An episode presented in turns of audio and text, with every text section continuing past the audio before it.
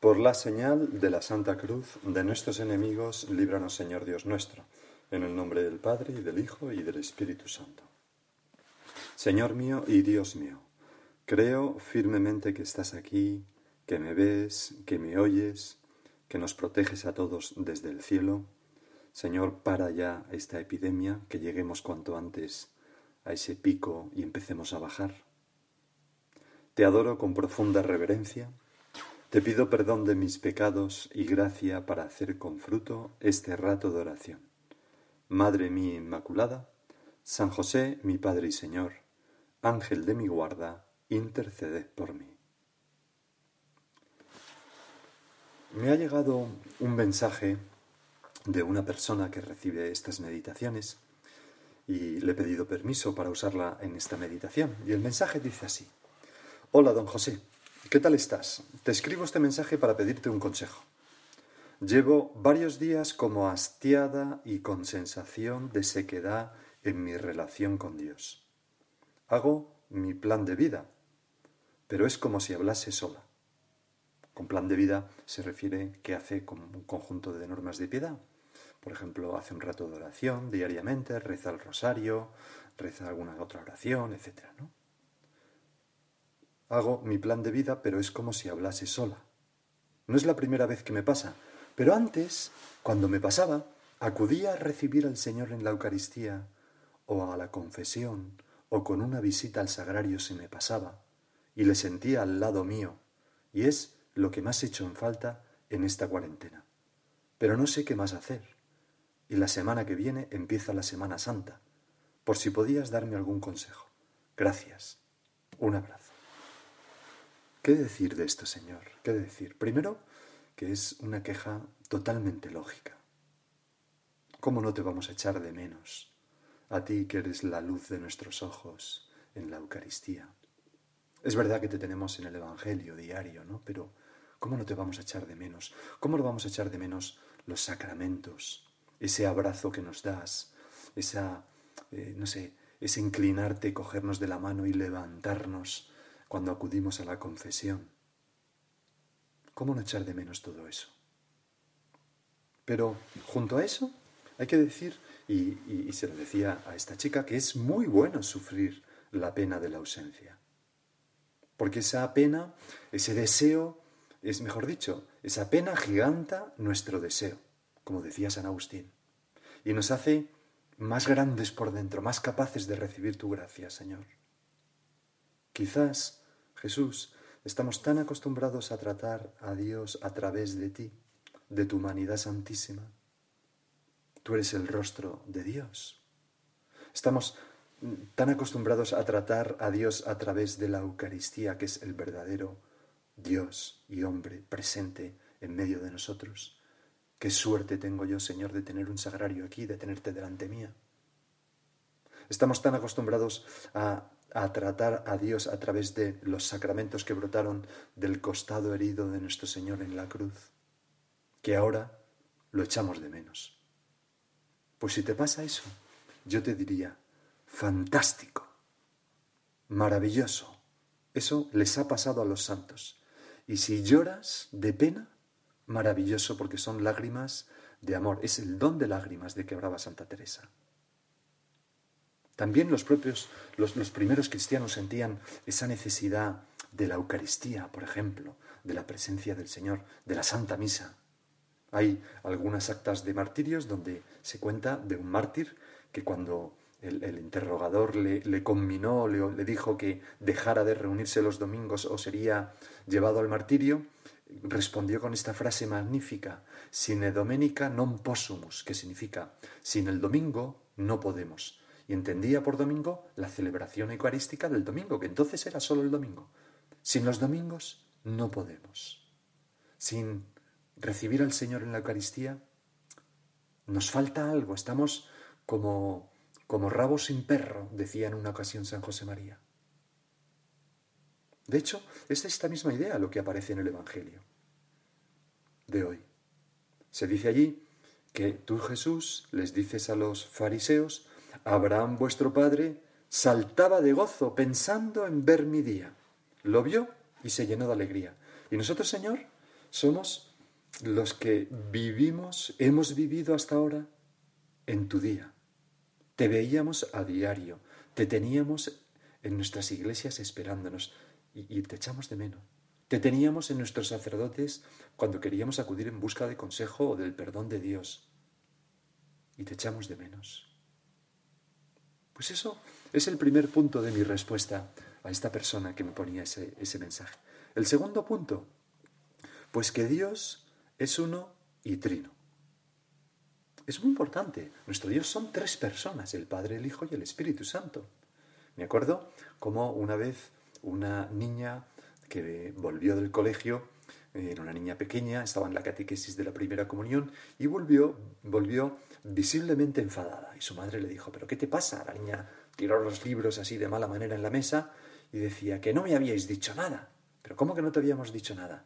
Y entonces la niña explicó, pues tanto hablarme de Jesús, de Jesús, del Padre, y, ahora resulta que son tres, que, que Dios son tres personas, el Padre, el Hijo y el Espíritu Santo, y no me habíais dicho nada.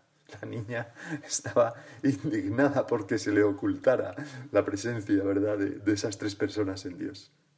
Pues, Señor, nosotros ya hemos descubierto eso hace mucho tiempo y nos entretenemos tratando a Jesucristo a través de la humanidad santísima, de tu humanidad santísima, Señor, pero también tratamos a, Dios Padre, a Dios Espíritu Santo. San José María decía, lo fundamental es hablar con el Padre, con el Hijo, con el Espíritu Santo, lo fundamental de nuestra vida. Que no te, tenemos a ti, Jesús, presente en la Eucaristía, disponible para poder ir a visitarte, al Hijo, pues tenemos al Padre. Y un Padre tan bueno y tan cariñoso como el Padre del Hijo pródigo. Un Padre que nos cuida con amor, con su providencia. Un Padre que está con nosotros porque nada escapa a su presencia. Porque tú, Dios nuestro, eres íntimo, íntimo meo, más interior a mí que lo más íntimo de mí decía San Agustín también. Dios, la inhabitación de Dios en nuestras almas. Dios, eh, Padre, Hijo y Espíritu Santo están dentro de mí. Pero es que Dios eh, está, mm, su presencia llena la tierra. Todo está patente y desnudo a sus ojos. Así van diciendo los salmos. Como se levanta el sol y cubre toda la tierra, así Dios se levanta, la misericordia de Dios se levanta sobre nosotros. Aunque a veces permita la agonía del sufrimiento y de la angustia, como también le pasó al Señor, o incluso el abandono, ¿no? Dios mío, Dios mío, ¿por qué me has abandonado? Dijo el Señor en la cruz, dijiste tú Jesús, aunque inmediatamente ese salmo continuaba con unas palabras de confianza en Dios. Vamos a mirar, a mirarte a ti, Jesús, en los evangelios de estos días con esa larguísima discusión con los fariseos y escribas de Jerusalén. ¿Qué encontramos ahí? Hay una constante en todas esas discusiones, que es la continua, tu continua, Señor, referencia a esa maravillosa relación de amor con tu Padre Dios. Así me lo hacía notar una, otra de vosotras también en un mensaje que me ponía. A ese Padre Dios que es también nuestro Padre, pero tú eres el Hijo con mayúscula, totalmente identificado por amor con el Padre, en un diálogo de oración ininterrumpida, que te llena de alegría, te regocijas en Dios Padre, le das gracias, te doy gracias Padre porque me has escuchado, tantas veces sale. Estás totalmente identificado con, con su voluntad. Padre, si es posible, pase de mí este cáliz, dirás en Getsemaní, pero no se haga mi voluntad sino la tuya. Eres pura referencia a Él. Siempre que tienes que hacer algo importante, dialogas con el Padre. Por ejemplo, cuando vas a elegir a los doce apóstoles, te pasas la noche en oración, en oración al Padre. Es una idea que sale también constantemente, decía, en los evangelios de estos días de la discusión con los fariseos. Mira, he espigado algunas frases. El martes, yo comunico todo lo que he aprendido del Padre. No hago nada por mi cuenta. Hablo como el Padre me ha enseñado. Yo siempre hago lo que al Padre le agrada. El miércoles. Yo hablo lo que he visto junto a mi Padre. He hablado la verdad que le escuché a Dios. Yo salí de Dios. No he venido por mi cuenta, sino que Él me envió. Y en el Evangelio de hoy, el que me glorifica es mi Padre. Yo sí lo conozco y guardo su palabra. Amor, escucha, deseo de cumplir su voluntad. Todo eso está en el corazón tuyo, Señor. Estás tan lleno de amor al Padre que te sale por todas partes. Y por eso, cuando eh, Benedicto XVI, siendo el cardenal Ratzinger, predicó unos ejercicios espirituales al Papa San Juan Pablo II con toda la curia, era la cuaresma de 1983, en una de sus meditaciones, preciosa, decía que el centro de la vida y de la persona de Jesús es su constante comunicación con el Padre. El centro de su vida fue el contacto permanente con su Padre, la intimidad de su oración. Pues yo, Señor, que también soy hijo por tu gracia de Dios, también mi centro tiene que ser la oración constante con mi Padre Dios. Y volviendo a lo de esa chica, ¿no? ¿Qué puedo hacer que me siento añoro a Jesús en la Eucaristía, en la visita, en la confesión? ¿Qué puedo hacer? Trata a Dios Padre. Así, papá, papaito, Él te cuida, Él está mirándote con una sonrisa. El prelado del Opus Dei ha escrito un mensaje hoy, 1 de abril, o sea, ayer, mejor dicho, 1 de abril del 2020, y en ese mensaje decía, en las circunstancias más o menos difíciles en que nos encontremos, pongamos nuestra confianza en el amor de Dios por cada uno. Él sabe más y no abandona a nadie. San José María nos lo recuerda y le cita, qué confianza, qué descanso y qué optimismo os dará en medio de las dificultades sentiros hijos de un Padre que todo lo sabe y todo lo puede. Pues vamos a, acudir a nuestro, a nuestro Padre Dios, incluso en el sufrimiento a sentirle más cerca. No nos intranquilicemos, nada nos puede pasar. Incluso en el sufrimiento Mm, el Señor está cerca de nosotros. Recuerdo cómo Santa Catalina de Siena, esta santa maravillosa, eh, contaba, se cuenta en su vida, que era una santa que tenía visiones de Dios y, el Señor se le aparecía y le hablaba y, y, místicos en la iglesia. Eh, era una, no, no, era monja propiamente, ¿no? Pero, pero, tenía un montón de seguidores. Bueno, el caso es que esta mujer estaba mm, en una cuenta que, que, en un momento dado todas esas gracias de Dios se apagaron y no veía a Dios, no le escuchaba, no le sentía cerca, oscuridad, abandono, así se sentía. Pero ella perseveraba un día tras otro yendo a la iglesia, llorando, porque echaba de menos las consolaciones de Dios. Y en un momento dado, después de meses, no muchos, dos o tres creo recordar. Cuenta la santa que estando en la iglesia llorando, notó cómo místicamente alguien se sentaba a su lado. Y entonces notó cómo esa persona le cogía la mano y le acariciaba la mano. Y ella se volvió rápidamente, le miró y le dijo, ¿Eres tú, Jesús? Y le contestó, sí, Catalina. Y le dijo, con esa confianza que tienen los santos, con esa especie de reproche.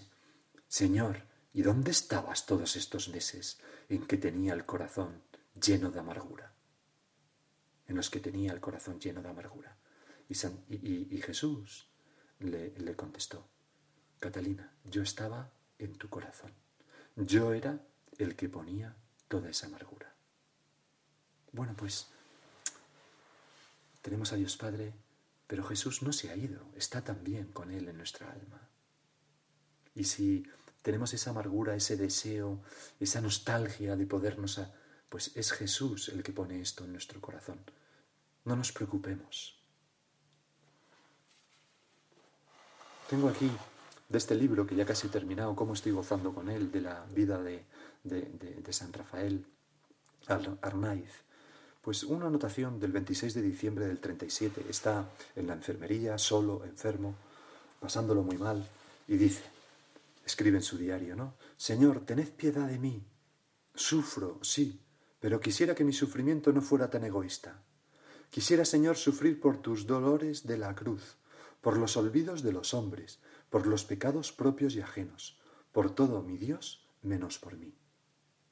Qué bonito, Señor, si nosotros ahora en esta ausencia tuya sufriéramos por todo menos por mí. Es decir, porque cuántas personas te echarán de menos, Señor. ¿Cuánto echarás tú de menos el cariño que solo estarás en las iglesias? Perdón por nuestros pecados que te clavan en la cruz. Y concluye este santo. En lugar de meditar mis sufrimientos, meditar en el agradecimiento. Amar a Dios en mis propias miserias. Perseveraré en la oración aunque pierda el tiempo. Maravilloso, ¿verdad? Como todas las cosas de los santos. Y aún, y aún hay otra cosa que podemos hacer en esta situación de, de sufrimiento por la ausencia de Jesús. Aparente, ya digo. Y es que hemos hablado del Padre y el Espíritu Santo. Trata al Espíritu Santo. Somos templos del Espíritu Santo. No estamos huecas, decía Santa Teresa. Buscadle en el interior. Fíjate, en, nuestro interior, cuando hacemos silencio, el Espíritu Santo comienza a moverse, a bullir, a hablar, a transformarnos en el corazón.